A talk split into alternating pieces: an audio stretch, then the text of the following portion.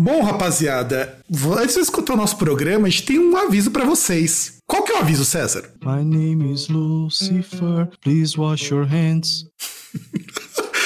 Cara, eu acho que eu acho que eu continuaria essa música se fosse você, cara. Não, você não viu isso? Eu vi, eu, eu vi. não lembro exatamente. Foi, foi uma página. Do... É do Lucifer, a página do dedicada Lucifer. Ao... Pessoal... Não, não sei se foi do Lucifer. Não, foi do. Do Black, dedicado ao Black Sabbath, do mas, Black é, Sabbath. mas a imagem era da banda Lucifer. Não, não lembro. Eu, eu vi só o texto mesmo, porque tinha na página, numa página do Black Sabbath que tinha isso, né? Lembrando NIB, né? Que aí, coronavírus, coronavirus. Coronavirus, né? É. Pior que vejo os caras, ai, Cardi B, não sei o quê. Mano, nem sei quem é, tá ligado? Também não, mas o importante é o seguinte, galerinha. Você que tá ouvindo, independente de qual for a tua idade, se não for essencial você fazer alguma coisa, não for que nem o César que que é um proletário fudido e tiver que sair de casa, fica em casa para não pegar doença e transmitir para os seus amiguinhos ou para os velhinhos que estejam perto de você. Principalmente, fique em casa porque você é um vetor, você é um Aedes. Desculpa falar, mas sim. É, bem por aí. É um Aedes tamanho litro, né? Isso, porque assim, o mais importante não é em relação à, à sua saúde, porque você fala, ah, mas eu não tô manifestando sintomas e tal. Continua controlando febre com sintomas ali que, que condizem com a doença, mas principalmente evitar o contato com outras pessoas para não transmitir para outras pessoas. Porque se pega uma pessoa que tá com a saúde vulnerável e se você estiver doente, essa pessoa vai morrer. Exato, você não precisa nem ser idoso pra dar ruim. E também cuidados básicos, gente. Cuidado básico de higiene que você aprende lá no ensino fundamental, para quem tem mais de 30 anos, via lá no Ratimbum, que ele tá fazendo uma falta do caramba, que é lavar as mãos, mas, mas, lavar direito, mas assim, lavar bem, manter suas mãos limpinhas, com, com água e sabão, por favor. Pode ser qualquer sabão, não precisa ser sabonete bactericida, que você vai pagar mais caro. Pode ser aquele detergente de coco IP que você utiliza. E olha que nós, nós estamos sendo patrocinados pela, pelo detergente, hein? Mas se quiser patrocinar, chama nós. Exatamente. Assim que está, não precisa sair de casa. Além disso, cuidado básico também, se alimente adequadamente. É, eu, eu detesto esse tipo de cacófato, mas enfim, porque afinal de contas não é motivo para você, já que você vai ficar em casa, para você fazer que nem eu tô fazendo, que eu tô enchendo a cara todo dia. Não façam isso, crianças se exercite também, não fique parado, até porque você se exercitar, você vai afastar um pouco o tédio ali, de você ficar parado, de você não poder sair, e também vai ajudar na liberação de serotonina, que aí no caso você não vai ficar deprimido, você vai ficar com bom humor, você bem como recomenda o, acho que era o Centro de, de Doenças de Nova York, se masturbe. Também, pode ser, pode ser, mas... Que é pro mesmo motivo. É, até porque não é, não é muito recomendável você ter contato sexual com o parceiro, né? Vai que um dos dois está infectado. Pois é, pois é. Que... Foi o que aconteceu lá com o carinha da USP, que foi, foi dar um affair com a ex e voltou infectado. Então, é isso. E além do não, mais. Mas aí é questão de parceiro, né? Aí no caso é um imbecil. Não, mas se bem que aquele negócio, né? Também, né, negócio, cara? né, cara? É, é, pau, não tem, pau não tem olho, pau não reconhece ex, essas coisas, ele simplesmente vê um buraco e sim. Exato. E aí, também uma coisa mais importante de tudo, gente, não estoquem comida sem necessidade. Compra aquilo que é necessário, evite ir ao mercado várias vezes e, principalmente, isso é uma dica leve pra vida, você vai economizar, principalmente se tiver família assim, com criança e tal, você vai ver que, mano, se você vai sozinho, você vai lá, você tem uma, prepara uma listinha, vê tudo aquilo que você precisa, não vai ter criança enchendo o saco, tipo, ai, pai, compre isso aqui, compre um negócio do Ben 10. Você vai ver que você vai economizar pra caralho. Exato, não leva uma criança grande que vai olhar para aquela aquele relógio maneiro que custa, sei lá, duzentos e poucos reais, que você podia estar levando em leite. Mas enfim, não leve crianças, mas também não compre cinco carrinhos de comida que, se você mora sozinho, mora você e mais duas pessoas, porque você não vai comer tudo isso, caralho. Você não vai enfiar arroz pelo cu. É, deveria, mas enfim. Deveria, deveria experimentar. Não que eu tenha feito, mas deveria. Mas assim, vai falando sério, gente. Não estoca comida, a gente ainda não tá precisando disso. Você deixa. Não, nem vai precisar. Nem, não, nem vai precisar. O mercado não vai fechar. Então, você vai ter. Esse, é, principal, pode falar. Você vai ter comida, você vai ter bebida para você poder consumir. Talvez você não tenha, tal, sei lá é, aquele seu restaurante favorito não vai estar aberto, foda-se, cara. Você tem que.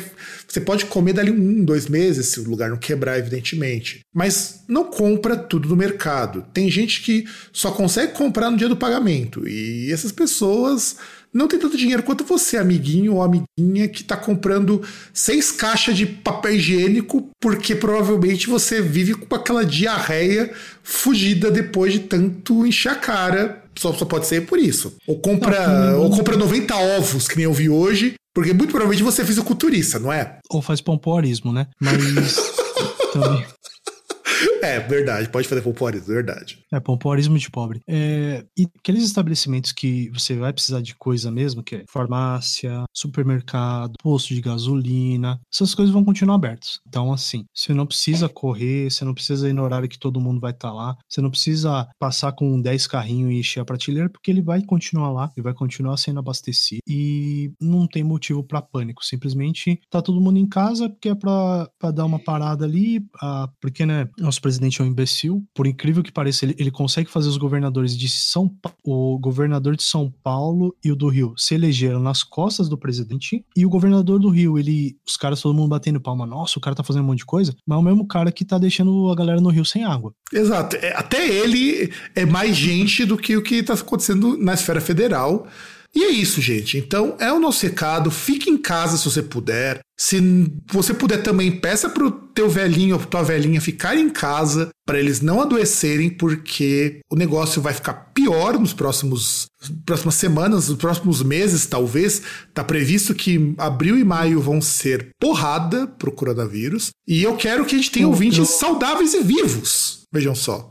Você falou dos velhinhos, eu lembrei, lembrei da Mariana. Inclusive, beijo Mariana. É, um aviso aí pra, da faixa etária da Mariana, assim, não saiam de casa. Tem carros pretos passando na rua, pegando velhinhos para fazer sabão e álcool gel, tá? Repassem. É, exatamente. Repasse naquela rede que o pessoal acreditava em uma madeira de piroca que tá tudo certo. Tá tudo certo. Isso. E esse é o nosso recado, então. Agora você pode curtir o nosso programa, se você ainda estiver ouvindo. E nos vemos no próximo programa com o mesmo recado, porque esse recado vai ficar em loop, rodando em todos os programas até essa porra desse coronavírus reduzir de vez. Então, até mais, gente.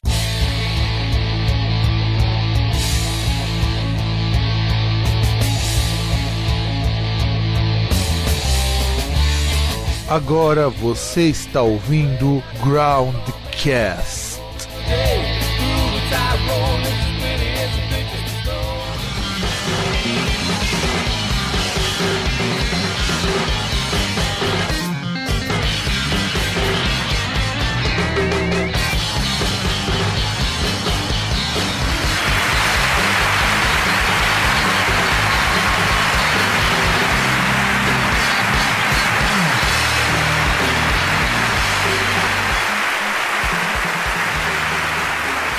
Muito bem, galerinha, estamos com mais um programa Groundcast em meio à quarentena do coronavírus para fazer a última parte do sexo, drogas e rock and roll. Eu sou o Fábio e diretamente lá do seu isolamento na Lapa, o César. Que isolamento? É que na verdade o César ele confunde muito isolamento com estilo de vida, que é o próprio estilo dele se isolar quando não há outras coisas. É, é aquele negócio, o cara chega e fala, tipo, ah, não, você vai ser obrigado a não sair de casa e tal. Tipo, ué, caralho, isso é sonho. Mas eu vou sair de casa, então foda-se. Tá, não vou, uh, só explicando, eu não vou sair por escolha própria, tá? Sair porque eu tenho que trabalhar. Mas se fosse por escolha própria, o César iria se misantropar no próprio quarto, igual um cara que tá se isolando do coronavírus. Só que o César faz isso como estilo de vida. Porra, se eu não precisasse sair do quarto, com certeza. Eu ia ficar aqui, nossa senhora. Eu acho que eu ia fazer uma cadeira. Ia comprar aquela cama gamer que você já deixa tudo pronto até as comidas para não precisar levantar e continuar jogando. Pô, talvez aí chegar, tipo, é dress code é o caralho. É ficar o tempo inteiro ali, coçando o saco. Quem quer ver? Vou até te mostrar, cara. Pior que eu compraria essa cama. O, o pior é isso. Não só por ser uma cama de, de preguiçoso, mas porque a cama gamer é muito bonita, cara. Dá para fazer escritório com a cama gamer e não precisar. Ó, vou te mostrar o link, ó. Olha isso aqui, antes de começar o programa. Eu acho que cheguei a ver já. Vamos ver. Ah, eu vi já. Você não compraria Nossa. uma? Nossa. Oh, manja esse bagulhinho que ele tem aqui do lado, que é uma estantezinha com rodinha? Sim. Você viu o vídeo do maluco lá no, no metrô do Rio? Não. Batucando, você não viu? Não, não vi. Nossa, puto velhinho lá no, no trem. Tipo, os caras tá quieto, dá o maluco batucando aquela música lá do. Acho que é o Jonathan da nova geração. Nossa, muito engraçado. Mas vai dizer que você, pra, pra uma temporada de coronavírus, eu acho acho que essa cama vale. Você faz home office e, e, ainda por cima come em cima dela. Eu não sei, tá muito estranho para mim, tá pequena. Não, eu acho que tem tamanhos maiores, mas foi uma empresa japonesa que fez. Acho que deve ter tamanhos maiores. Para mim também tá pequeno. Ah, não sei, deve ser só tamanho asiático. Porque ó, e até, e até que custa barato, cara, porque custa. Só a cama, a mesa, custa 300 dólares. Oh, super barato.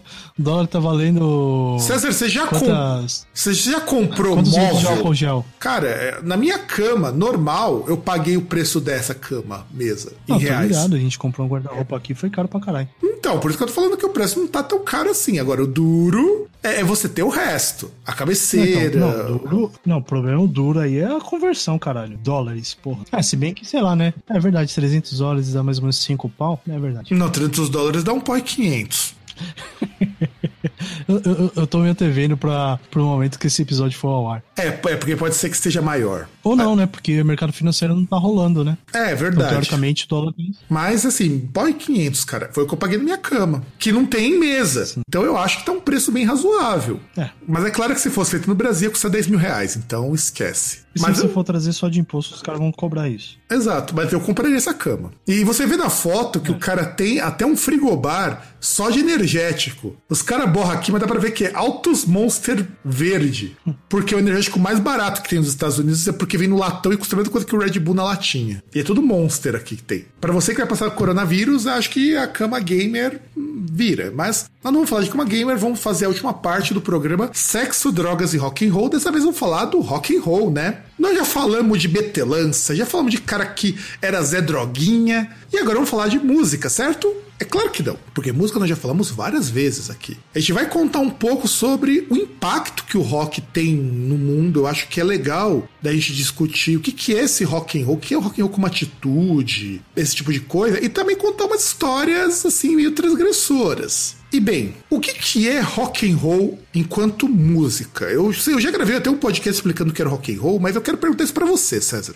O que, que é para você rock and roll enquanto música? Ah, cara, não sei. Acho que é aquele misto ali, um negócio, aquela, aquela combinação do blues ali, da música negra. Se pega um pouco ali aquela sonoridade de corda de aço do, do country lá dos Estados Unidos. É, tem essa questão aí de um, de um som um pouco diferente, com um andamento um pouco mais rápido. Você chegar num certo momento, você tem aquele som distorcido ali do, dos alto-falantes por conta do volume, depois o cara vê que, poxa, isso aí pode ser um elemento mais legal, e ter a, a criação dos efeitos e distorções. Eu, eu não, não, saberia definir. É, é, complicado definir rock and roll como música, porque é uma coisa muito mutável quando a gente pensa no assunto. Vamos imaginar que, por exemplo, ah. lá na década de 50, quando surgiu o comecinho lá do rock, ele estava muito mais próximo da, das bandas negras lá, de uma porrada de estilo com nome estranho que agora eu não vou lembrar, do que rock como a gente conhece hoje. até porque, como diria aquela frase ali do. Não lembro se é do Caio Fernando Abreu ou da Clarice Lispector, se definir é se limitar, né?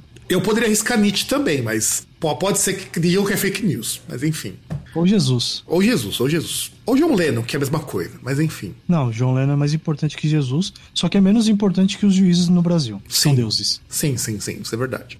E aí a gente tem que pensar que musicalmente não é tão fácil definir o que é rock, porque. Olha que coisa engraçada. Tem gente que vai ouvir um restart e vai dizer que não é rock. E eu acho um absurdo você só considerar rock sei lá, aquela leva de banda dos anos 60 e 70, aquela praga chamada de classic rock, que é um dos rótulos mais escrotos que existem. Inclusive, as bandas de classic rock não gostam desse rótulo. Ou, né, considerar só aquilo que você gosta, que é mais babaca ainda. Ou os dois. O que você gosta dentro do classic rock. Temos, temos, temos, temos isso daí também. Então, é complicado definir musicalmente. Eu normalmente defino rock como, assim, do ponto de vista mais técnico, é qualquer música que é mais orientado para guitarra. É importante a gente pensar que a dinâmica do rock tem uma orientação maior para guitarra e que vai levar uma cacetada de influência. O rock é uma coisa que absorve tudo. É, Eu acho que é o único estilo, né, até mais do que o pop nesse sentido, que você consegue colocar qualquer coisa junto e funciona. E ainda você tem aquela questão, né? Por exemplo, uh, vamos supor, você tem questão do, do, vocalista. Não é só uma pessoa que canta, ele tem um, um elemento lá, uma questão de performance, talvez de teatralidade, de interpretação, não é simplesmente recitar os versos, né?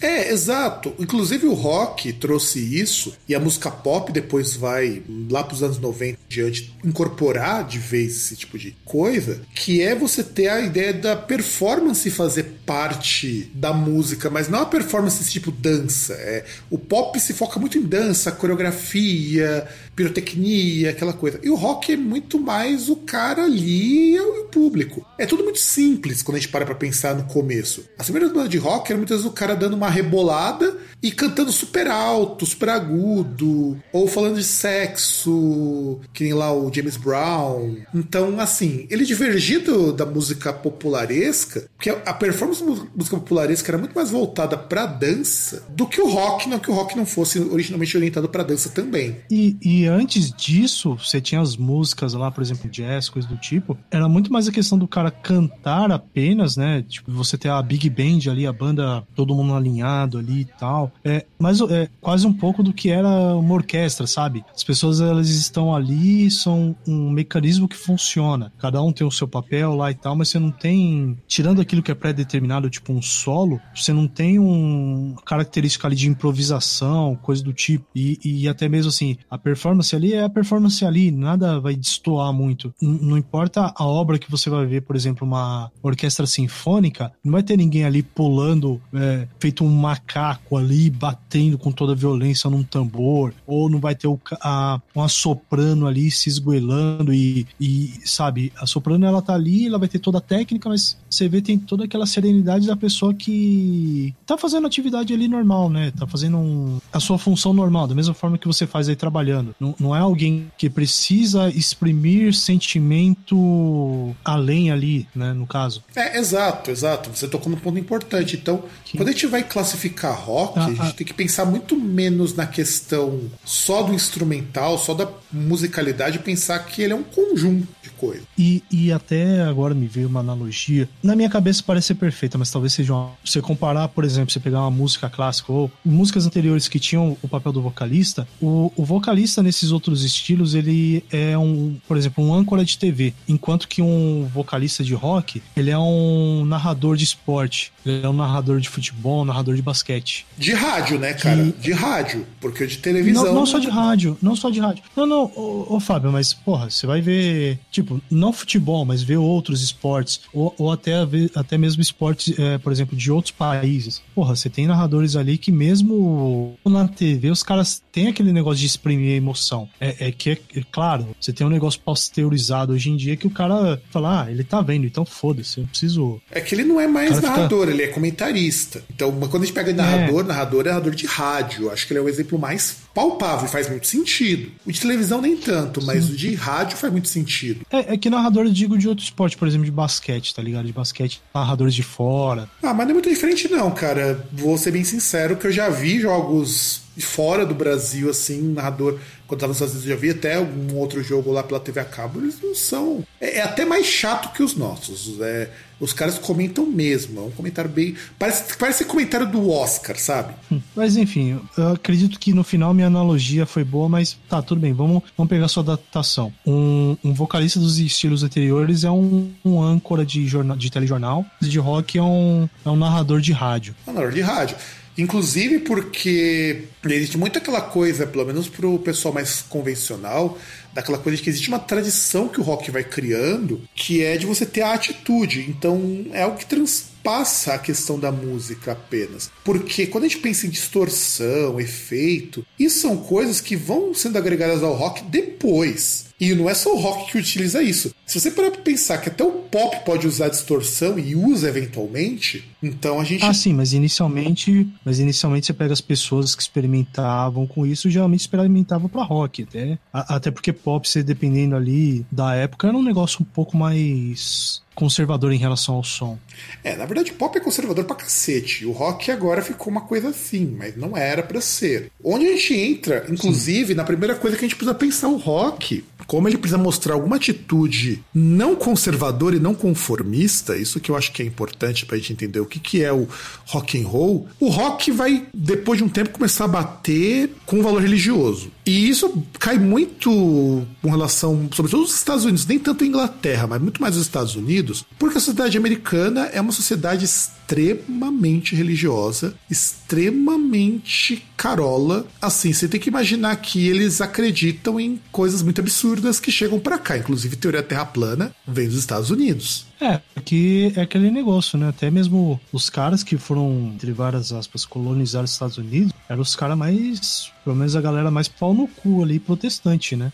Exato, eram os Quakers, né? Inclusive, aquela sua favorita veia Quaker ouvinte é a veia de conservador religioso. A marca é homenagem a eles. Queria te desanimar, não, mas é isso. E aí, quando a gente pensa nessa coisa da contestação religiosa, eu lembro um caso que eu li. Se você lembrar de algum caso desses, eu gostaria. Eu devia ter colocado nas histórias, acabei até esquecendo. Teve um disco do Christian Death, que aliás o próprio nome já, já demonstra muito o foda-se, que apareceu em, na televisão um pastor presbiteriano falando mal, que era banda do demônio, que falava da morte dos cristãos, que na verdade tinha tudo a ver. Christian Death é o nome é porque é uma paródia com Christian Dior. Então você já já imagina como que a zoeira chegou meio longe. Mas é uma, uma zoeira com Christian Dior. Aí o cara fez, ah, ele quebrou o disco do Christian Death em, na televisão. No dia seguinte, nas lojas lá da cidade, não tinha um disco da banda, porque compraram tudo. Claro. E aí eu fico pensando, quanto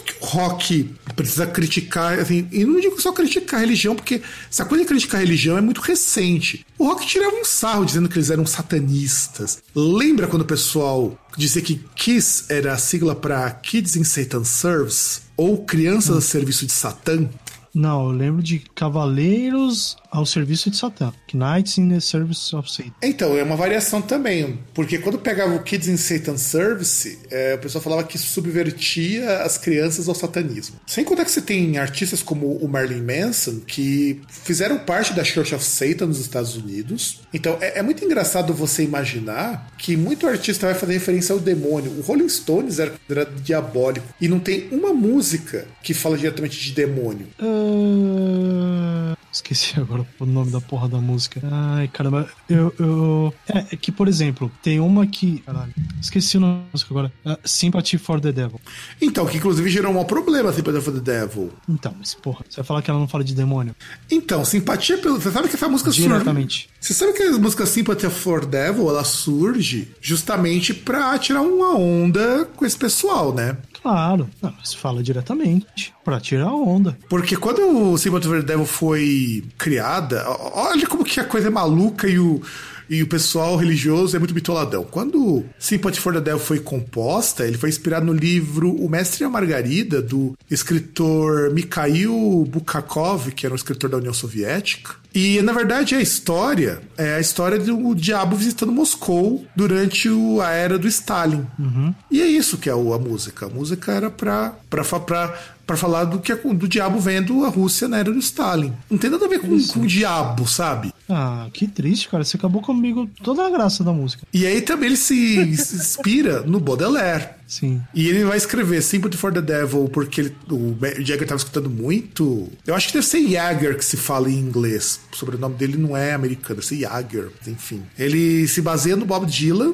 e, segundo alguns relatos, e esses relatos eu acho que são totalmente fake news, uh, Sympathy for the Devil é dado também com a época que o que os caras tinham visitado um terreiro de candomblé no Brasil. Sério? É.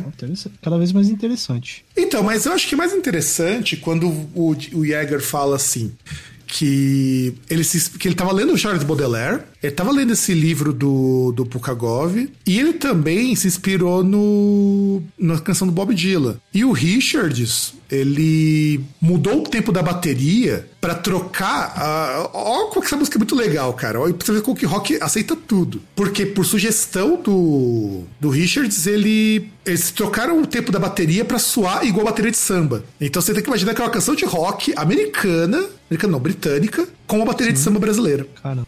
É, cara, é. a história dessas músicas é complexa. Daí o cara, vai, o religioso vai ver, ah, simpatia pelo diabo. Não tem nem ideia de que a música tem muito mais história que isso, não tem nada a ver com o diabo. Ah, mas aí você exigir de fanático religioso ter pelo menos pesquisar alguma coisa ou ter um raciocínio assim e tal, é, você tá ganhando demais também. Inclusive, os caras são anticomunistas pra caralho nessa música, porque os caras acham que assim, que foi errado matar a família Romanov lá na Rússia durante a Revolução. Sim. Porque a ideia é você pegar o mundo visto pelos olhos do diabo e com todas as atrocidades. Desde o momento que foram lá e crucificaram o Cristo, aí vão lá na violência da Revolução Russa. Também depois você tem lá o assassinato do John Kennedy, a Segunda Guerra Mundial. E é sobre isso. E na verdade a música, ela. Guerra do Senhor, né? E, e, é uma música que ela tem uma importância histórica muito forte, porque ela foi utilizada também durante os protestos contra racismo. Aliás, os protestos contra racismo viu essa música de uma forma bem, bem ruim, cara, esse of the Devil, justamente por causa desses elementos, porque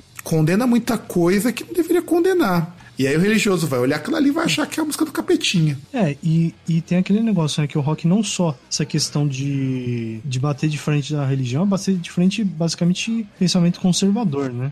É, que aí, cons... no caso, obviamente, a religião é um dos tripés, né? É, conservadorismo e com relação à própria política, né? Vamos, vamos, vamos, vamos emendar com isso também. O Rolling Stones é muito prova disso. É, que aí, é, que aí você tem o, tem o tripé, né? Que seria a religião, né? O controle da religião, o conservadorismo aí nos costumes, né? O controle em relação aos costumes das pessoas e a política, que são coisas que estão ligadas ali, são alguns pontos ali que o rock uh, tinha como alvo, né? Inclusive, isso me lembra um dos personagens que eu acho assim mais icônicos aqui no Ocidente, evidentemente, porque se a gente for pro Oriente a coisa fica um pouco mais pesada, que é o Gigi Allen, que por acaso ele se chamava, antes de assumir o nome de Gigi Allen, que chama Jesus Christ Allen, que eu acho muito irônico. E ele era o cara assim que literalmente fez aquilo que nenhum rockstar conseguiu fazer, que é mostrar o que, que é ser um rockstar de corpo e alma. O cara cagava no palco, o, o cara enfiava o microfone no cu, o, o, cara ele se cortava todo no palco a ponto de, da polícia que tirar o cara de lá. O cara ia preso várias vezes por atentado violento ao pudor, Sabe, o cara era foda, o Didi Allen. É, que aí, que aí vai até num ponto, não sei se a gente ia tocar na pauta, mas que também tem relação com, com o rock depois de algum tempo, que é a questão do, até em relação à improvisação, que é o do it yourself, né? Que você pega, por exemplo, outros estilos musicais, até estilos aí de.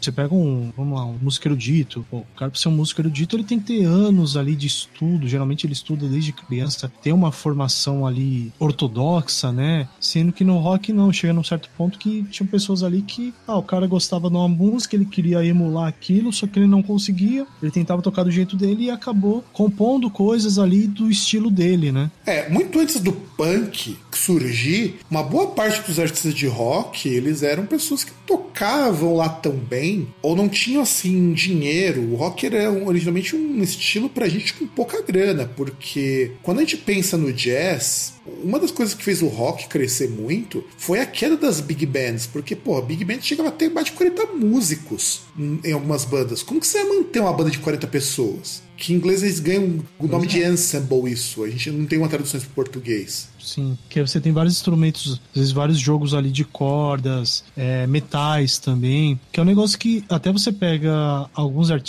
quando tem isso na, na música, é um bagulho legal. Até década de 90 tinha algumas bandas que tentavam retomar isso de outras formas, mas que realmente é algo muito custoso, né? É custoso, é custoso para quem vai fazer o show. Não é qualquer lugar que você consegue se apresentar. E os artistas de rock, quando começou a estourar o rock nos anos 60, os caras tocavam em teco, meu. Mas os caras compensavam, porque olha, ah, eu faço cinco shows na semana. Se eu fizer o que seria equivalente em dinheiro de hoje, se eu fizer em cada show mil dólares, cara, eu tô no lucro. Numa semana eu ganhei cinco mil. Ninguém ganha isso nos Estados Unidos em uma semana. Nem hoje. É. Isso porque eu tô pegando artista pequeno. Um, um, Elvis Presley da vida não devia ganhar menos de 20 mil num show. Quando tava, no, quando tava assim no auge. 20, 30 mil num, por show. Porque essa coisa de super this. É coisa recente também, viu? Não é de hoje que artista de rock. Não, mas...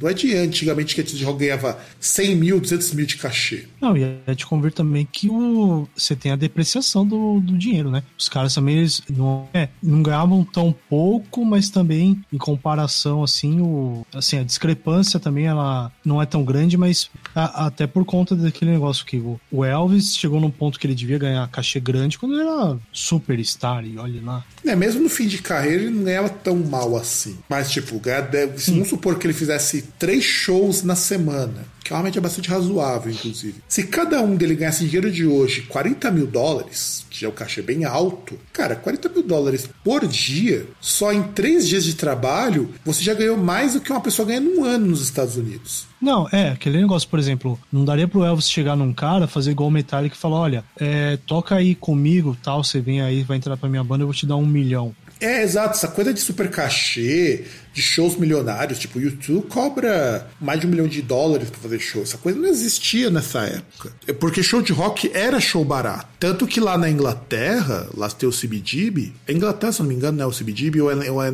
nos Estados Unidos? Não, Nova York. Nova York, né? CBGB. Nova York. Então, o CBGB era o lugar que a pessoa ia para tocar e ganhava dinheiro do cover, sabe? Não, uhum. não tinha cachê. Essa coisa de merchandising de banda também é coisa que vai surgir um tempo depois. E é interessante a gente imaginar que o que faz essas pessoas gostarem de rock era esse estilo meio underground, meio subversivo, essa coisa barata, porque você ia no bar para tomar uma cerveja e tinha uma banda lá tocando. E aquele negócio novo também, né? Aquele frescor. Sim, que era importante. E o rock, ele é extremamente adaptável. E aí a gente volta lá pro Restart, quando o pessoal fala, ah, Restart não é rock. Lógico que ele é rock. Pode não ser o rock que você curta, mas ele é. Mesmo uma tanza da vida, que é uma coisa que eu acho horroroso, não deixa de ser rock por ser horroroso. É, o, o Traz Rigor não deixa de ser rock porque o Roger é um arrombado. É, e também não deixa de ser uma banda muito importante pros anos 80, a despeito de ter jogado todo esse legado no lixo, mas enfim. Não, é, com certeza. É aquele negócio que, se for comparar pela importância, porra, inútil música super importante e é um, é um marco para sua época. Apesar de hoje ter, ter virado o, o, o espelho, a imagem do compositor, né? É, porque ela foi subvertida, mas a ideia do inútil, quando você pega para analisar a letra, aliás, é, é aquela coisa. No Brasil, o rock tem muito esse lado de esculacho, do humor. A gente entra até próprio no Raul Seixas, como forma de contestação político-social. Porque é inútil. Olha como que o Roger ele é genial. Vê como que esses caras vão pirando, vão ficando burro com o tempo. A música fala. A música é, mostra que as pessoas são tão inúteis, que é aquele momento do começo da, da abertura política, que elas não conseguem nem cuidar da própria linguagem. A linguagem é descuidada para mostrar o descuido que a pessoa tem com o resto da vida social. Porra, cara, isso e, é genial. E é interessante. Não, e é interessante também porque, porra, você tem a estrofe inicial, que é a gente não sabemos escolher presidente. É, e na verdade é para falar dessa parte da, da ditadura, essa questão da tutela ali, né? Que não é que a gente não sabemos, é que você não podia escolher. Exato, né? nunca foi Você não podia chance. escolher presidente. E, tipo, ah, a gente não sabemos tomar conta da gente. Não é que a gente, não é que você não sabe tomar conta de você, é que você tem ali um negócio que é uma ditadura. Você não pode sair de casa, você não trabalhar, é... você tem que voltar.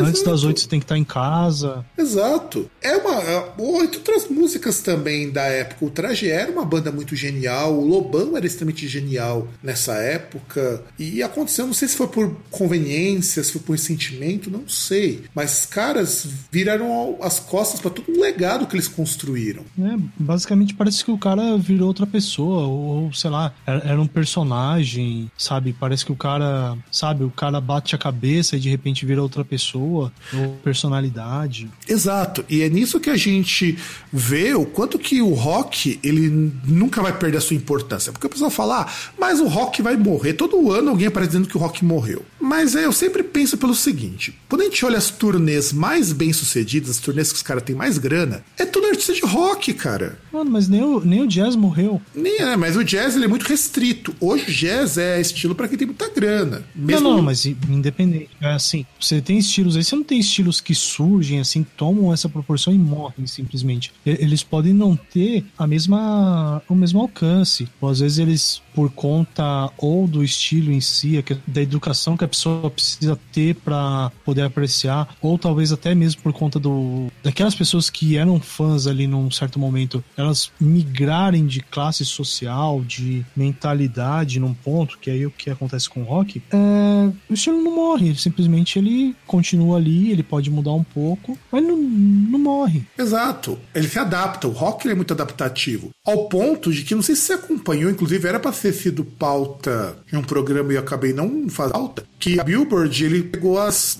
as maiores músicas de rock da década. E aí eu vou pegar uhum. só os 10 primeiros lugares que eu assim, para vocês verem, para você ver como a cabeça do roqueiro, ele tá num tá dando um tilt assim muito louco. Primeiro, segundo e terceiro lugar com Imagine Dragons. Quarto lugar com Panic! at the Disco. O quinto com The Lumineers. O sexto com 21 Pilots sétima com Walk the Moon, oitava com Portugal The Man, e a nona e a décima com Twin One Pilots, que são as músicas da década, que compreende 2000 a 2010 até 2020, mais ou menos. E cara, eu não acho que essa lista tá errada de todo, não, cara, porque, porra, alguém vai dizer que Imagine Dragons não é rock, como muita gente atribuiu, sabe? Pode ser aquele rock mais chumbrega pós-teorizado, mais Faria Limer possível, mas deixa de ser rock, cara. Sim. Sabe? Eu sou o Portugal The Man que eu questiono um pouquinho, porque ele, tá, ele não é bem rock, mas tudo bem. Mas, cara, o Imagine Dragons é rock, o Panic! The Disco é rock, sabe? É difícil você dizer que isso não é rock, porque rock é um guarda-chuvão de estilo. Não é porque essas bandas são super populares e não são lá tão boas assim, comparado com o que a gente no Groundcast está acostumado, que são. Tanto que o, a pessoa,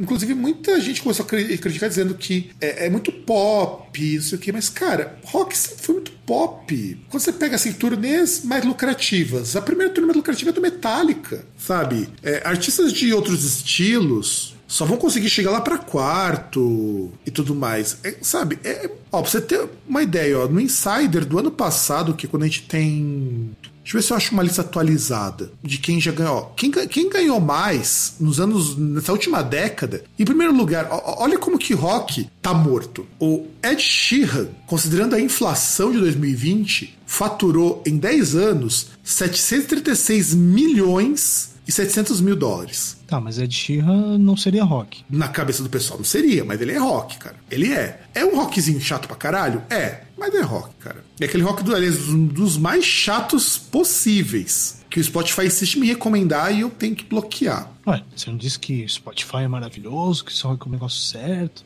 Ele, me, recom ele me recomenda. o jogo virou, não é mesmo? Mas ele me recomenda o seu negócio certo. Eventualmente cai de Shira, mas faz parte. Ué, então não é só o negócio certo, tem, o seu, tem os seus defeitos, tá vendo? Cara, ele me recomenda Death Heaven, que eu já que eu nem adicionei na minha lista e já bloqueei várias vezes e acho Death Heaven uma bosta. Aí, em segundo lugar, tá o Guns N' Roses, que já faturou em 10 anos. Ó, lembrando que, na verdade, ó, a turnê do Ed Sheeran, de 205 shows, faturou isso. Uhum. O que dá uma média é, de faturamento de 2,71 milhões por ano. Porque isso daqui que ele está considerando são os gastos, sabe tudo. O Guns N' Roses na tour do Not in This Lifetime, que foi de 2016 e que não parou até agora, faturou 503 milhões e 300 mil dólares que é corrigido dá 573 milhões e uns quebrados. Terceiro lugar, o Coldplay. Pode falar. Não, que basicamente o, essa renda que o Guns N' Roses teve dá o que? Eu acho que o PIB brasileiro no ano. Tá quase isso, cara. Porque isso aqui, porque tem um cálculo que se faz hoje que é como se fosse um PIB pra banda. Sabe, tipo, aquela porcaria do PIB privado? Esse aqui é o PIB pra banda. Sim. O Coldplay tá em terceiro lugar. Em quarto lugar tá o Roger Waters. Com 219 shows, ele faturou 503 milhões 427.256, numa média de 2,9 milhões por ano, mais ou menos. Considerando que essa turnê do Roger Waters, ele, tá, ele foi uma turnê de três anos só, que é do The Wall. Sim. Então, em três anos, ele faturou isso. O ACDC, em dois anos, fazendo 167 shows, faturou 517 mil, 187 milhões, 517 milhões, 187 mil e 951 dólares, já ajustado com a inflação, por isso está com esse valor quebrado. Em sexto lugar, Rolling Stones, que a turnê começou em 2017 e continua até agora, com 45 shows, faturou 415 milhões de dólares e 600 mil. Com 45 shows. Em quinto lugar está o Metallica, uma turnê de 4 anos, que porque não, não acabou ainda, que era a turnê que ia vir pro Brasil com 136 Com 139 shows, faturou 414 milhões 450 mil. Agora, só vai aparecer artista de pop em oitavo lugar com a Pink. Depois vai para YouTube de novo. Depois vai para o Bruno Mars, que o Bruno Mars pode ser ou não considerado como rock, vocês que decidam. E depois entra tudo pop. A Madonna faturou menos do que o Ed Sheeran, cara. Só que, claro, que é, proporcionalmente ela ganhou mais. Mas a turnê faturou menos. É, e por sinal eu errei na, na comparação com o PIB por conta de três zeros ali, comparando a, a, a renda das bandas com o PIB brasileiro. Mas enfim, só de você ter o ponto aí de você ter bandas aí que tem quase um bilhão. É, a banda que faturou mais, ela tem quase um bilhão, que foi o próprio Ed Sheeran, tem quase um bilhão de faturamento. Em 205 é. shows, cara, durante dois anos. Sim. É coisa pra caralho. Então, sim, é um número assustador. A Madonna, ela faturou 340 milhões em um ano, com apenas 88 shows. Assim, é o que faturou menos em termos de turnê, mas é que trabalhou menos também. Ou seja, alguém vai me dizer que rock tá morto, que rock não sei o que? Bicho, show de rock lota pra caralho. Show de rock tem público pra caralho. Então, a importância cultural do rock ainda é muito grande. A despeito de hoje tá muito mais vamos dizer assim, esvaziado. A despeito de hoje ter virado é, trilha de propaganda e coisas do tipo. Exato. E aí, vamos contar mais uma historinha. Eu queria contar a história do Marilyn Manson. A, a do Marilyn Manson eu acho que é uma das histórias mais curiosas, porque nós já comentamos várias coisas que artistas fazem em quarto de hotel. Mas o Marilyn Manson, em 98, ele gastou 25 mil dólares de coisas que ele destruiu no quarto no Sheraton Hotel. Só que por que, que ele começou a destruir as coisas no quarto? Porque ele e o pessoal da banda começaram a fazer guerra de comida. Então eles começaram a fazer guerra de comida igual o pessoal faz em escola, sabe? Pelo menos na minha época faziam, principalmente com bolacha ruim. Só que aí chegou uma hora que, na zoeira, eles pegaram um tapete e começaram a puseram fogo quando os caras pegaram a camisa de um, botaram, acho que não sei se foi álcool, se foi gasolina, tacaram fogo, começaram a girar a camiseta e pegou o tapete do hotel. Aí queimou tudo. Boa. Vai dizer que isso não é muito rock and roll, cara. Essa coisa de quebrar as coisas. O Axel Rose fazia direto isso com o Guns N' Roses. Inclusive, agora eu não sei nas últimas turnês, mas eu lembro que a última vez que eu ouvi falar dele no Rock in Rio, ele, o quarto dele ele pagava do próprio bolso, que era normalmente o quarto mais caro do hotel, porque normalmente o Ryder não cobria não, cara. É claro. E era um quarto assim, imagina que o quarto é maior que minha casa.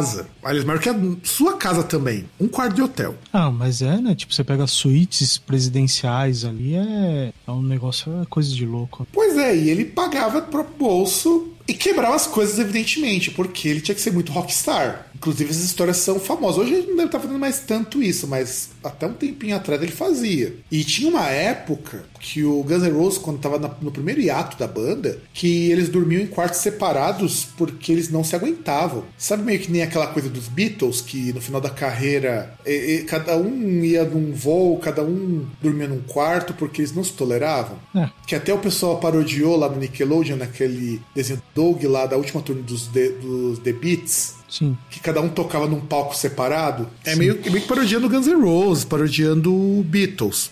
E a gente já falou do Iggy Pop uma vez, das listas ridículas de artistas que o cara entregava um brochurão de coisas que a pessoa tinha que cumprir pra, pra ter o show do Iggy Pop dos Stooges, né? Só que o Iggy Pop, ele se batia no palco. Ele tinha. Ele, assim, nossa. Ele fazia isso.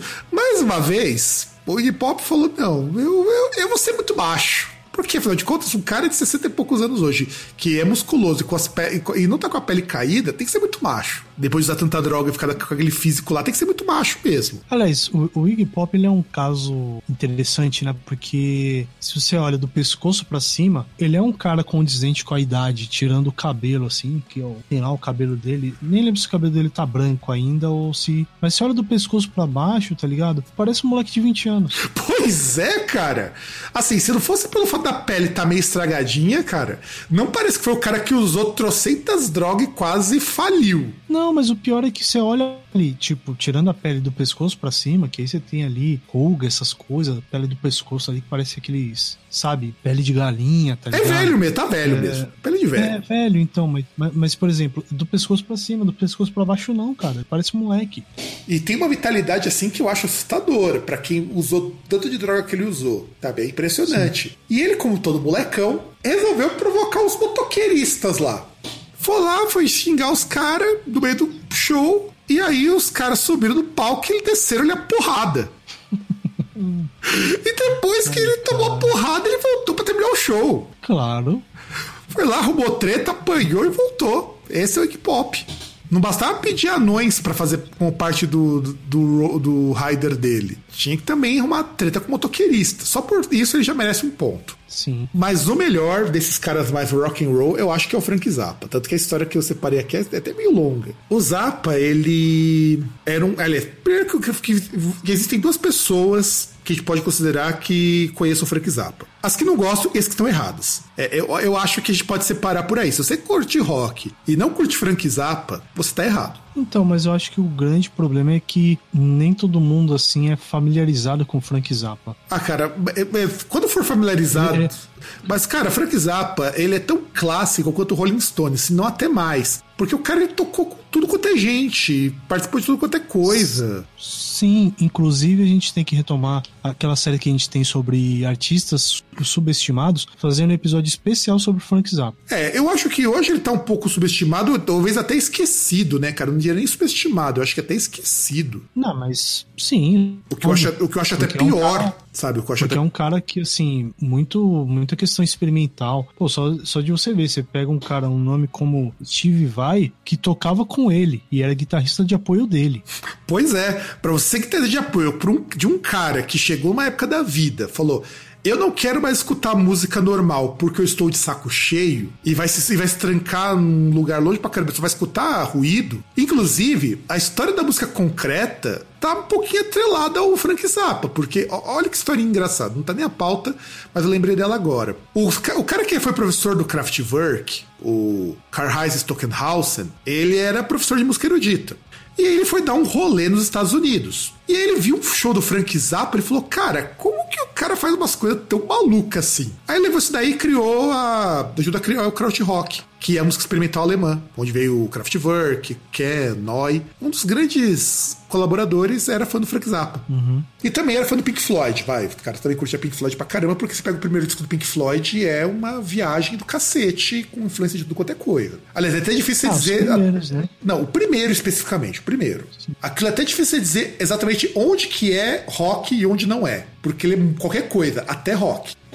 E pra muita gente que eu conheço, é o melhor disco do Pink Floyd. Eu particularmente gosto muito daquele disco, mas eu ainda fico com o Dark Side e o The Wall. Mas Se você ia falar o Uma Guma. Cara, o Maguma não é ruim, cara. Eu até curto alguma coisa do Maguma, mas eu não sei se é porque eu acho que é um disco, assim, que tenta ser experimental e não chega lá, mas o Maguma não é ruim, não. Eu gosto muito da parte de bateria do Maguma, inclusive. É uma parte muito boa. Acho que a melhor bateria do Pink Floyd tá no Maguma. Sim. Então é um disco legal, mas pra mim isso é o Dark Side e o The Wall. E, ironicamente, os dois mais pop do Pink Floyd. Não são nem os mais. Os tempos de composição eles não são nem os melhores. Aí chega lá o Frank Zappa, ele. Quando lançou lá na primeira banda da, da banda dele, o disco de estreia, é, tinha uma música que tinha a seguinte pergunta: Who are the brand police? Que era pra tirar um sarro com os hippies. Porque chegou uma hora que o movimento Flower Power virou coisa de burguês safado. Aliás, já era, nós já explicamos isso no programa de contracultura. Mas na época que ele lançou em 68, o movimento hippie era coisa mais de burguês safado ainda. E aí ele começava a falar, É, pô, que era um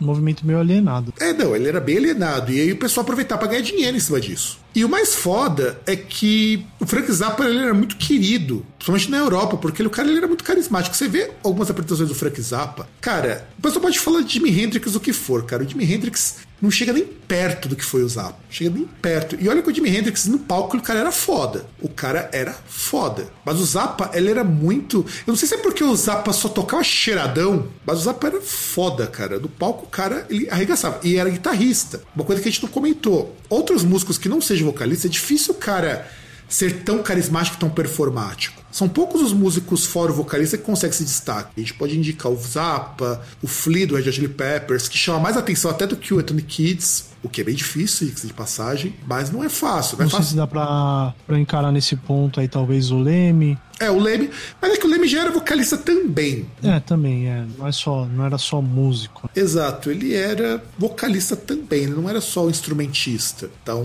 é, ele tá no meio termo, mas ele conseguia. E aí o Zappa, quando ele é, começou a tocar, o- o- os americanos começavam a monitorar o cara, porque achava que ele era terrorista. E aí, no dia 4 de dezembro de 71, quando ele tava com a banda, o, da, que era o Frank Zappa and the Mother of the Invention, que aliás é uma das melhores fases do Zappa antes de ele virar porra louca e desistir de fazer música convencional, eles fizeram um concerto lá no Montreux Cassino, e aí, no meio do, do show, alguém da plateia disparou com uma arma de fogo, parou com uma pistola, porque esse cara realmente ficou pistola.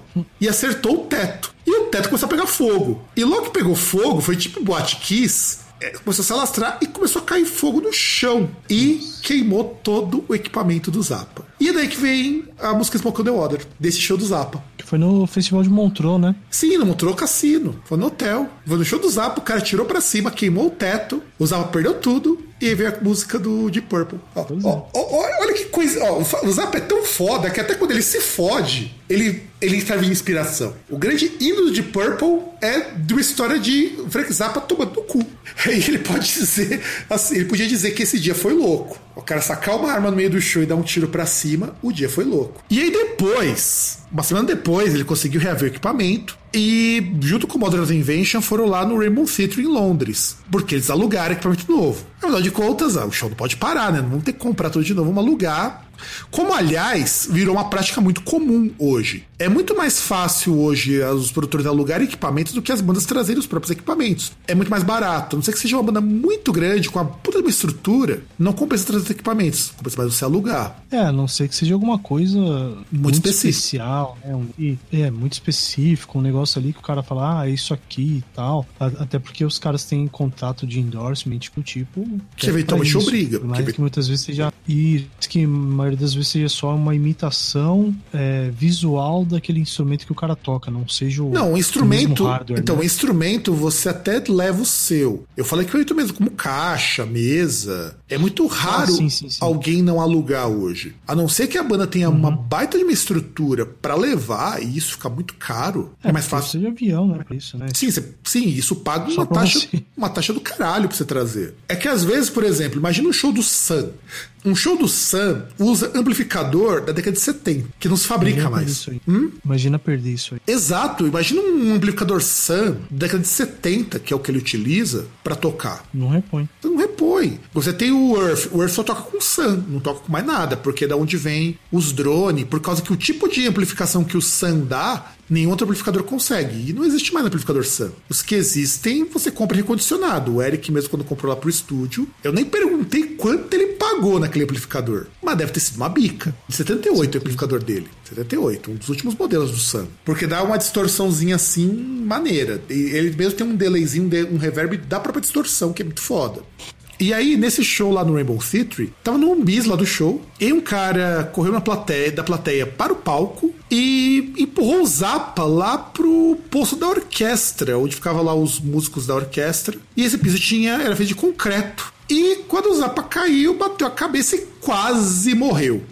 Teve traumatismo craniano, fraturas graves e lesões nas costas, pernas e pescoço, esmagamento da laringe, que fez a voz dele ficar um terço abaixo por conta disso. E aí teve que usar cadeira de roda por muito tempo. Tocava de cadeira de roda, com menos voz, por causa desse acidente. Mas não acabou, acabou. Ó, pra você ver como que a história de rock, rockstar é, é, é porreta. Esse cara aí, o, o cara que foi e empurrou o Zappa, o Trevor Howell, ele. Por que, que ele fez isso, né? Porque ele achava que o Zappa tava dando uma de talarico pra namorada dele. Mas estava. Não, dá pra saber, cara. Ele tava no meio do palco, cara. Como é que ele vai olhar especificamente pra uma pessoa? Não, mas às vezes o cara acha que ele viu ali no backstage lá. Não, não, era no palco, era no meio do show.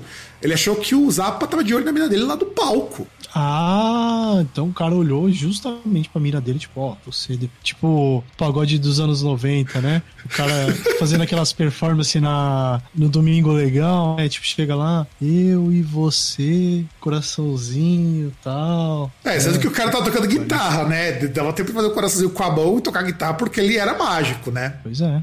Ele, fa- ele foi o primeiro, o primeiro cara que introduziu a técnica do no hands, né? É, na verdade não, não, né? Porque pra ele fazer o gesto ele teria que. Não sei, com as mãos. Ou ele teria que ter mais. Não, no hands, cara. Você só toca com a distorção, você deixa só a microfonia. No hands. É, ele fazia air guitar, né? O verdadeiro, primeiro air guitar, feito sem as mãos, inclusive. A guitarra tá ali no ar. É. É o air guitar raiz. Sim. E aí, tanto esse essa queda quanto o incêndio do hotel, que aconteceram num intervalo muito curto, fizeram com que o Zappa passasse a ficar com medo. Pensasse, pô, será que alguém vai querer me matar? Depois que ele se recuperou desses dois eventos, a carreira de sucesso dele deslanchou de vez. Só que os americanos não curtiam muito, principalmente a mídia, né? Não curtia muito o Zappa porque ele descia o pau nos Estados Unidos, no militarismo, na guerra, no governo, em tudo que ele podia, porque ele achava que a- o governo americano era tudo uma grande bosta. É, basicamente aquele fuck American Way of Life, né? Total, cara, total. É, e, e por isso que o Zappa, ele merece um programa só pra ele mesmo, porque tem muita história legal. E, e essas duas histórias, eu acho que elas são muito rock and roll, porque são coisas de fãs pra mostrar que o fã do rock é um fã extremo. Afinal de contas, o cara tirar no teto de um, de um hotel e depois um cara empurrar para pro poço de uma orquestra e quase acabar com o Zappa só porque o cara deu uma olhadinha pra mina dele e às vezes nem olhou, vai dizer que esses não são os melhores fãs. É, bom, não sei, por exemplo, tem gente que pode achar que o melhor fã era o cara lá que é, xingou o Dimebag falando que ele era o culpado da, do fim do Pantera e deu um tiro nele. Então, o não foi quase casado. isso. O Zappa foi quase isso, só que deu um teto. Não, então, mas, mas é que tá, o cara acertou. Tem gente que pode falar que como o Dimebag ele tinha as ideias erradas, talvez esse foi o melhor fã. É, o Zappa não. O Zappa realmente tinha umas ideias muito certas. Inclusive, ele era a favor de muita coisa que hoje é bandeira de, do pessoal da esquerda gourmet, mas ele já era isso antes de virar pauta política. Liberação de drogas, antiguerra. O, o cara era foda, cara. O cara era inteligente pra caralho. Caralho. Eu só lamento que o cara chegou uma época que ele se isolou. É, Se você pegar bem a história do Frank Zappa, ele, ele é o Raul Seixas que deu mais certo do que o Raul Seixas. E que também tocava muito melhor, claro. Ah, mas é. Mas então, Raul Seixas ele não era músico, músico, né? E, e até mesmo meio estranho, porque, tipo, se você for ver, ele era mais ou menos como é o tiozão hoje em dia que curte rock clássico, né? Apesar dele ser, assim, como ele compunha e tal, ele tinha um.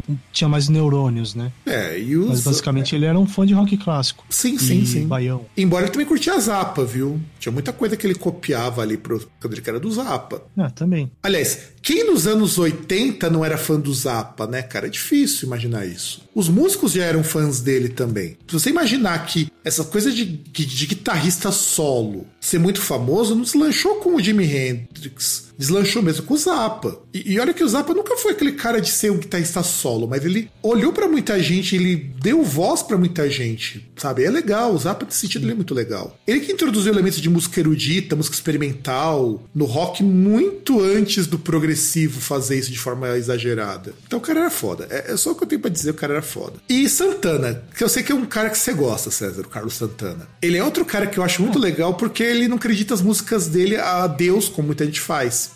E, e em 99, quando ele foi lá na Rolling Stone, sabe aquele álbum Supernatural que a gente já comentou em algum outro programa, que eu não vou lembrar agora qual? Sim. Ele dedica ao Metraton, que é o anjo supremo do judaísmo. É, pra você ver, os, uns dedicam a Deus, outros dedicam ao diabo, e ele dedica a Metraton, que na verdade fazia a intermediação de Deus com a humanidade. Quer dizer, o que Deus pedia, ele tentava fazer cumprir na Terra. Era isso que o Metraton fazia. Tá bom, né? E vamos falar do, do Rolling Stones, porque o Rolling Stones é a banda, assim, se você falar de rock and roll para quem é mais novo hoje, acho que Rolling Stones é a referência mais fácil das pessoas saberem. Sim. É aquela mais transcendente, assim, em relação às épocas, né? Exato, até porque é uma banda muito longeva. E mesmo que eles não gravem muita coisa relevante, embora tenham lançado o disco faz pouco tempo, faz alguns, acho que em 2017 lançaram um disco, 2017, 2018, alguma coisa assim. É uma banda que não precisa lançar nada para continuar relevante. Nisso eles são até mais relevantes do que muita banda mais nova, até mais relevante que Metallica, por exemplo, nesse sentido. E aí, quando você vai pegar o Rolling Stones, você tem que imaginar, o Rolling Stones gostava muito de dar festas. E aí, o Rolling Stones fazia festa com altas drogas, altos sexos bizarros, inclusive numa dessas que o Mick Jagger dormiu com o, com o David Bowie. Inclusive, eu fico eu, eu acredito que quem deve ter sido passivo foi o Jagger. E, e- eu, não, eu não tenho muitas questões sobre isso, mas acho que o passivo foi ele. Ou fizeram troca-troca. E aí chegou. fim isso não tá. assim. E aí, chega uma hora que isso começou a ficar chato. Eles começaram a ficar chateados. Fala, puta, ó, todo torneio eu, eu cheiro umas cocaína, toda torneio eu como umas minas. cara, isso tá ficando repetitivo. E aí, na turnê de 71, falou: não, vamos inovar. E aí não há fotos, ninguém tirou foto disso. Então recai só no que a banda diz. Pode ser que seja verdade, pode ser que não seja. Mas para de programa, nós vamos acreditar que é verdade. Sim. E o Keith Richards, ele diz que ele pegou a piscina e ele encheu com Captain Crush. É, é um cereal que a gente não tem no Brasil, mas uma coisa muito parecida com Captain Crush, imagina sucrilhos da Kellogg's. Imagina encher uma piscina com sucrilhos. Já conseguiu imaginar a cena? Encher uma piscina de sucrilhos. Sim. Aí enche essa piscina de sucrilhos e completa com KY. E aí depois você manda as grupos lá dar uma deslizada. Essa é a brincadeira saudável que eles faziam. Mas você manda os grupos pular ou comer? Não, elas vão nadar ali no meio do, do KY com sucrilhos. Porque tava monótono só comer as minas. Claro, hein? Totalmente compreendo. Quem nunca, né, César? Pois é. Todo, todo show come uma mina, todo show cheira umas cocaína ou injeta umas coisas, ou enche a cara. E já tá ficando chato, tá, tá perdendo tesão. Vamos encher uma piscina de KY com sucrilhos. Quem nunca? Não, pior, deixa eu te mostrar a foto do Captain Crunch, porque eu acho a capa do cereal as coisas sensacional do Captain Crunch. Porque quando eu li isso daqui, eu falei, cara, eu não acredito que os caras tiveram moral. E você tem que imaginar, como que você vai encher uma piscina de KY, sendo que não vende isso de balde? Comprando um caminhão. Mas como, cara? Você não, não tem, não vende em quantidade isso. Eu vou te mostrar, cara, gente. a, a- a capa do Captain Crunch, que vende até hoje cereal lá nos Estados Unidos, que é um concorrente da Sucrilhos Kellogg's, que inclusive, é, você sabia que os Sucrilhos Kellogg's foram criados para combater masturbação, né? Não. É, porque o cara lá o do Sr. Kellogg's era contra a masturbação. Mas eu não entendi a relação. Também não me pergunte, é o que tá na história ali. Olha no link que eu te passei da Kroger, que é fabricante. Olha bem essa caixa do, Cap, do Cap'n Crunch. Olha o formato disso. Agora imagina uma piscina cheia disso, mais KY. Gostou, go- go- gostou do, do cereal? Não. Não, e diz assim, que pra você servir ele com leite desnatado e um copo de suco fresco pra ter um café da manhã. E tem 110 calorias por porção, 5 gramas de sal, de, de, de gordura saturada, 200 miligramas de sódio e 12 gramas de açúcar. Ou seja, eu só tô vendo delícia nisso. Claro. Agora, imagina encher uma piscina de Cap'n Crunch com. Não, e você ainda tem. Cap'n Crunch ainda pode comprar tamanhos grandes e tal. Eu imagino quantos tubinhos de KY os caras não tiveram que esvaziar pra encher a piscina. Ah, mas isso não devia faltar. Não, não devia faltar pra eles, mas não foram eles que encheram. Imagina chegar lá o, o cara que organizou o show e falar: não, agora os caras me pediram pra, pra final do show encher essa piscina de tirar, esvazia de água, compra, sei lá, umas 200 caixas de Cap'n Crunch. Enche essa piscina e depois lota kit KY. Pras, pras grupos chegar e deslizar lá dentro. Aí Fazer imagina. uma compra de 40. Não, não, isso é uma compra de quarentena, sim. Eu, inclusive, recomendo que vocês, amiguinhos das suas piscinas, comprem sucrilhos ou comprem cornflakes que não tem açúcar e, e complete com KY. Você vai voltar parecendo um frango empadado do KFC. Mas, mas, enfim, eu acho que. E é assim, e é isso. Eu acho que a gente já falou muito sobre o- a história do rock. Eu acho que é legal gente pensar no rock com esse movimento contracultural, esse movimento que contesta as coisas, que a gente já mostrou. Os artistas eles são muito contestadores e que eu acho uma pena que hoje tenha virado muito som de coxinha, ao ponto que você tem muita gente de extrema direita se apropriando de discurso de rock. Lembra quando a gente até zoou em um programa aí de um de uma banda que queria fazer a versão de direita do Rage Against the Machine? É, basicamente como fazer, sei lá, uma versão crente do Brasileirinhos. É, pode ser. Agora que o Kid Bengala tá pensando em virar pastor, Não, mas não é possível. Ele nem ganha mais dinheiro com o Miguel, site, a cara. Cadillac lá de. Vai fazer igual. Meter o Miguel igual a Rita Cadillac falar que fazia filme pra casais. Rita Cadillac não, a A Gretchen. Gretchen. Não, mas a Gretchen falou que fez pra pagar conta. Não, não, não. Ela falou que era um filme pra casais, não era. pornô. E a, mas a Gretchen, a Kitty Cadillac foi honesta, falou que tava precisando de grana, foi fazer dois pornô. E que, aliás, são dois pornô muito broxante. Só pra avisar. Ah, não tive nem coragem de ver isso aí. Cara, assista. É um belo trabalho sociológico. Tentei no Xavier Vídeos. Não, é melhor sim, porque. Bom, no teu caso não vai ficar de quarentena, então é melhor não mesmo. Quando- Se você, por acaso, pegar quarentena, veja. Sabe? E, bom, gente, então a gente completa com esse programa, os nossos três programas sobre sexo, drogas e rock and roll, com o recado de que rock and roll não é um gênero que deveria ser som para reacionários, coxinhas, adeptos da moral e dos bons costumes. Mesmo que você tenha artistas que tenham virado para esse lado. Tem um camarada meu que toda vez que ele pode, ele reclama de um cara de uma banda de prog que, que é bolsominion